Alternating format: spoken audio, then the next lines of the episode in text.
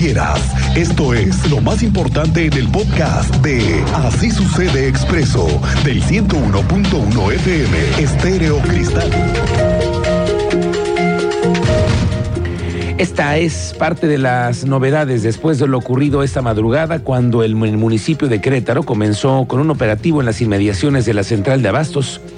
Para nadie es un secreto que la central está rebasada desde hace años por el comercio informal que existe a los alrededores, por la suciedad de la zona, por la inseguridad que se vive, porque los vecinos de las colonias aledañas están hartos de esperar a que llegue alguna autoridad a retirar a los cientos de camiones cargados de mercancías que se quedan a dormir o a esperar a la entrada de la central de abastos a las 3 de la mañana.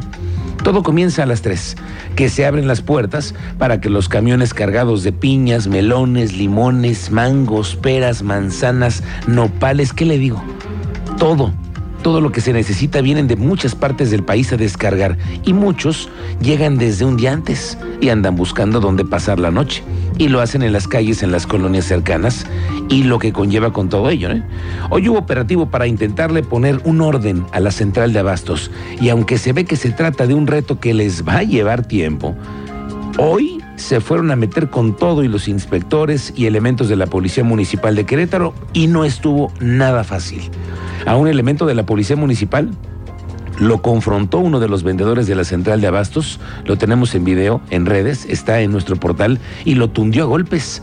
A varios de sus compañeros les arrojaron toda clase de fruta en la cabeza, y eso puso de color hormiga la cosa esta mañana en las bodegas del abastos. Y la otra es que se exhibieron los métodos que está utilizando la policía para intentar disuadir a un grupo que los agrede después de un hecho de tránsito al interior. Tú tienes más datos de lo que se ha anunciado oficialmente, Teniente Mérida. Muy buenas tardes.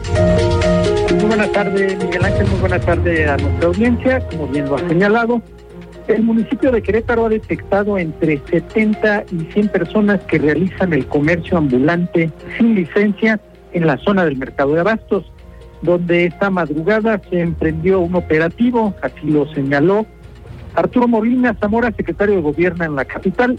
En entrevista recordó que esta medida se derivó de quejas de vecinos y locatarios, pues también se detectaron faltas administrativas como apartados de lugares o vehículos mal estacionados. Para este dispositivo se contó con la participación de 35 personas entre protección civil, seguridad pública, movilidad e inspección calles intervenidas, corregidoras, San Juan de Letrán y San Pedro, donde se retiraron llantas, tambos, no hubo decomiso de mercancía, a decir del funcionario, pero así lo declaró esta mañana. Hemos estado en comunicación con las mesas directivas este, para poder trabajar de manera conjunta. Eh, hemos detectado alrededor de entre 70 y 100 personas de manera momentánea en algunos, en algunos puntos depende mucho los días, si son sábados o domingos, pero al final de cuentas lo que estamos buscando es que muchos puntos no solamente son de comercio informal, también son temas de movilidad, de personas que se estacionan en segunda o triple fila, y ahí es por eso del operativo conjunto para generar orden en este, en este punto de, de la ciudad el secretario de gobierno del municipio señaló que podrían seguir los operativos en caso de reincidencia de los ambulantes para instalarse en la zona. Y finalmente precisó que respecto a la riña entre un trabajador y un policía municipal, se debió a que circulaba en sentido contrario en una motocicleta y sin casco, por lo que fue detenido y se descartó que tuviera relación con el operativo mm. contra el ambulantaje. Así lo señaló el secretario de gobierno del municipio de la capital, Miguel Ángel. Bien, gracias, Teniente Mérida. Al rato lo platicamos aquí, pero sí que se puso sabrosa la cosa hace rato en la central de Abastos. Bueno, los locatarios del mercado de Abastos, en voz del tesorero de la mesa directiva, dicen que este operativo que realizó el municipio de Querétaro va a tener y recuperar el espacio público, liberándolo del comercio informal. Vamos a ver cuánto tiempo dura, ¿eh? Eso sí. Ya que, pues sí, si hay algo de de anomalías en el exterior en cuestión de vialidades, en cuestión de venta desleal, este, todo ese tipo de cosas que nos ha afectado un poco aquí y ahorita nos están dando el apoyo lo que viene siendo pues municipio. Así es. Orden es un orden más que nada, tanto exterior, que es el principal, porque son nuestros accesos como nuestras salidas. pedimos orden, pedimos también aquí al interior del mercado, pues el orden también a los condóminos para poder este, recibir más clientes, ¿no? Porque las áreas que tenemos están amplias, eh, realmente hay ocasiones que en el exterior no se puede ni, avanzar ni, ni, pasar en vehículo, hasta los mismos diableros muchas, muchas ocasiones no pueden ni pasar y aquí al interior del mercado está completamente solo. Bueno, aquí tenemos otro problemita que se generó también en la madrugada. Resulta que un grupo de trabajadores de los que están en red ambiental para la recolección de basura se pusieron en paro y no quisieron salir a trabajar. Universo 2000, Colinas del Sur, la ruta de Lomas de Casablanca, una parte de la colonia El Jacal y también me dicen que en la burócrata me reportan que no pasaron a la hora que tenía que pasar el camión y es que el personal que se negó a salir a laborar, según me dice en el gobierno, solo representa un 10% del turno nocturno, los que no quisieron, pero ya unos cuantos presionaron a Red Ambiental pues a revisar sus protocolos que tienen al interior porque ya se supo, hay inconformidades de los trabajadores con lo que les pagan por trabajar de noche. El riesgo de manejar todos los residuos, los, las cortadas, los vidrios. Bueno, aquí ya vimos el primer paro. Vamos a ver cómo se dan esta noche las cosas en la recolección de basura. Si usted tuvo afectación esta madrugada, si es de las colonias o estamos obviando otras colonias, avísenos. 442-586-1011. Estamos muy al pendiente del tema de la recolección de basura. La secretaria de Salud, Martina Pérez, ya dio a conocer que se analiza la causa por la que se intoxicaron 26 alumnos de la Escuela Secundaria Técnica 14, acá en La Bonita, que le platicamos desde el lunes por la tarde, porque se desmayaron, tuvieron dolor de cabeza, una crisis de ansiedad luego de haber consumido al exterior de la escuela una bebida llamada azulito o pitufo, que es lo que están tomando afuera. Sí, fueron 26 26 niños, los niños, niñas que tuvieron alguna manifestación, sobre todo crisis de ansiedad, eh, pero, eh, insisto, sin ninguna consecuencia y todavía estamos en averiguar qué fue lo que sucedió. El fiscal general del Estado, Alejandro Echeverría, informó que será la Fiscalía Anticorrupción la que determine si hubo o no abuso de autoridad por parte de policías municipales en el caso de la influencer Florencia Alducín. Esto luego del altercado vial que tuvo el pasado 10 de mayo y que supimos todos y que se denunció que además ella había sido víctima de abuso de autoridad. El carpetazo lo va a dar la fiscalía, porque ya no hubo denuncia, ya no le van a dar seguimiento, pero no quiere decir que en la policía municipal ¿eh? ni en la estatal, donde se siguen procesos a elementos que participaron en la agresión. Mira, en el caso de la influencer y la persona con la que tuvo el altercado, como ella bien lo ha manifestado en diferentes redes sociales, ella se desistió y se otorgaron el perdón mutuamente sin embargo, el tema de los policías tiene que ver con dos cosas. Una, la Fiscalía Anticorrupción será la que determine si existió o no existió un abuso de autoridad. Y en el otro caso, me supongo que debe haber también una investigación en el, órgano de control interno y que ellos tendrán que determinar.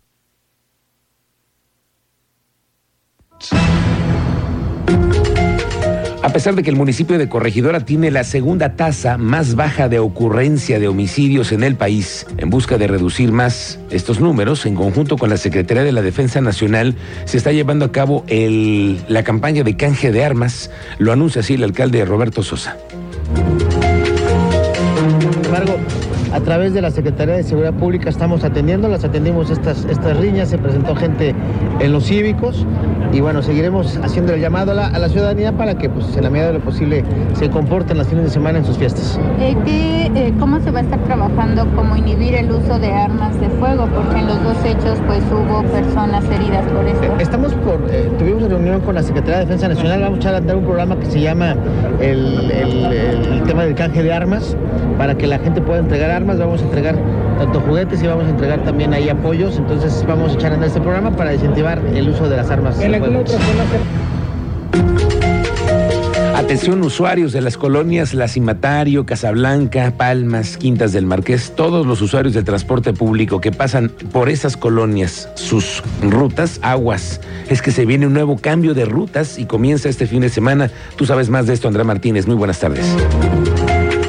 ¿Qué tal, Miguel Ángel? Muy buenas tardes y también a toda la audiencia. Pues así es, este sábado arrancan eh, dos nuevas rutas de Corobús. Se trata de la L113 y la L117. Esto como parte de la quinta etapa de estandarización de frecuencias, que si bien, bueno, arranca con esta puesta en marcha de dos rutas, el director eh, de la Agencia de Movilidad del Estado de Querétaro, Gerardo Cuanalo Santos, eh, aclaraba que oficialmente esta eh, quinta etapa arrancará el próximo sábado 3 de junio.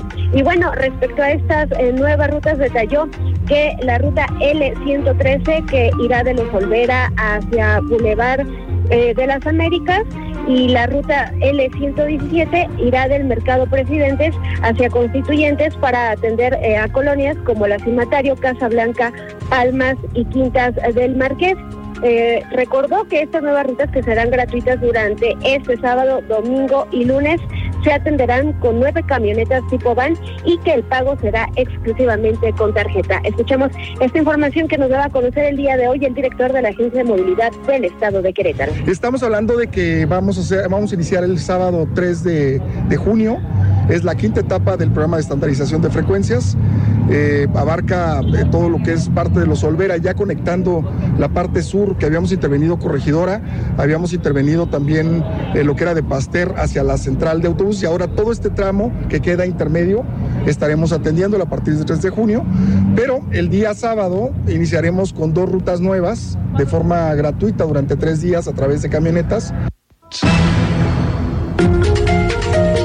Adelantó que esta quinta etapa de estandarización de frecuencias de Grobus implicará también la intervención a 13 rutas más.